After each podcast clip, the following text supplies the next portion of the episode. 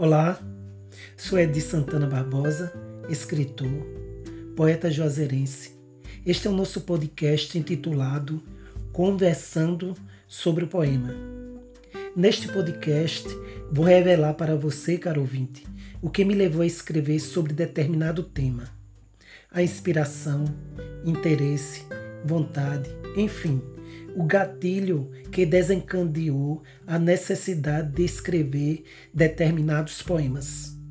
Espero com esse podcast matar a curiosidade de muitos dos meus queridos leitores e ouvintes.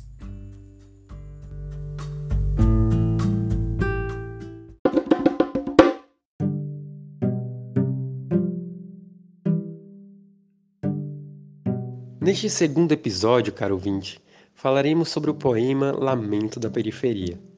Lamento da Periferia é um poema premiado. Ele faz parte do livro coletânea Poética Nova Poesia de 2019 do CNNE, Concurso Nacional de Novos Escritores. Ficou na terceira colocação no concurso. Ele é o resultado da minha vivência como professor de escola pública da periferia de minha cidade de Juazeiro da Bahia o que não é muito diferente das periferias das grandes cidades do Brasil e do mundo. Ele mostra o abandono, o descaso por parte dos gestores municipais brasileiros com, que, com aquela população que vivem nas áreas periféricas das grandes cidades, desprovidos às vezes dos seus direitos mais elementares. Ele é o grito daquelas comunidades que na maioria das vezes passam despercebidas como se fossem invisíveis aos olhos da população e pior, sem a atenção necessária e devida dos gestores das nossas cidades. Vamos ao poema, meu caro ouvinte. Lamento da Periferia, é de Santana Barbosa.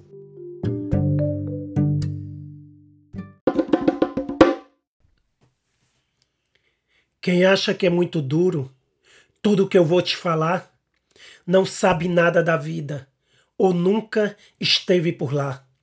Viver lá não é moleza, nisso eu tenho razão, pois falta de tudo, minha gente, até sandálias e pão. Vivem, vivem abandonados por conta da própria sorte. Poder público não se acha, procure de sur a norte. E toda aquela gente sofrida procura se animar buscando sorte na vida.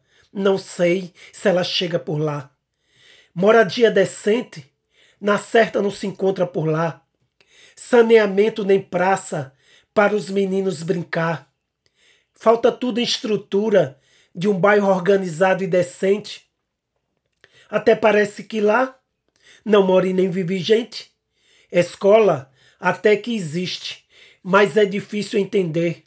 A fome fala mais alto, fica impossível aprender. Conta um minuto por minuto a hora da merenda chegar. Quem sabe assim a fome pode um pouquinho se acalmar. De quatro em quatro anos andam os candidatos por lá, pedindo voto e prometendo que a situação vai melhorar. Depois que se elegem, no bairro voltam mais não, e o pessoal de bobeira espera mais uma eleição. Muitos, muitos clamam ao Senhor, achando que é a solução. Não sou descrente, acredito que Deus é nossa união. Mas não cruze os braços, irmãos, esperando o milagre chegar, pois toda conquista é árdua. Só lutando podemos mudar.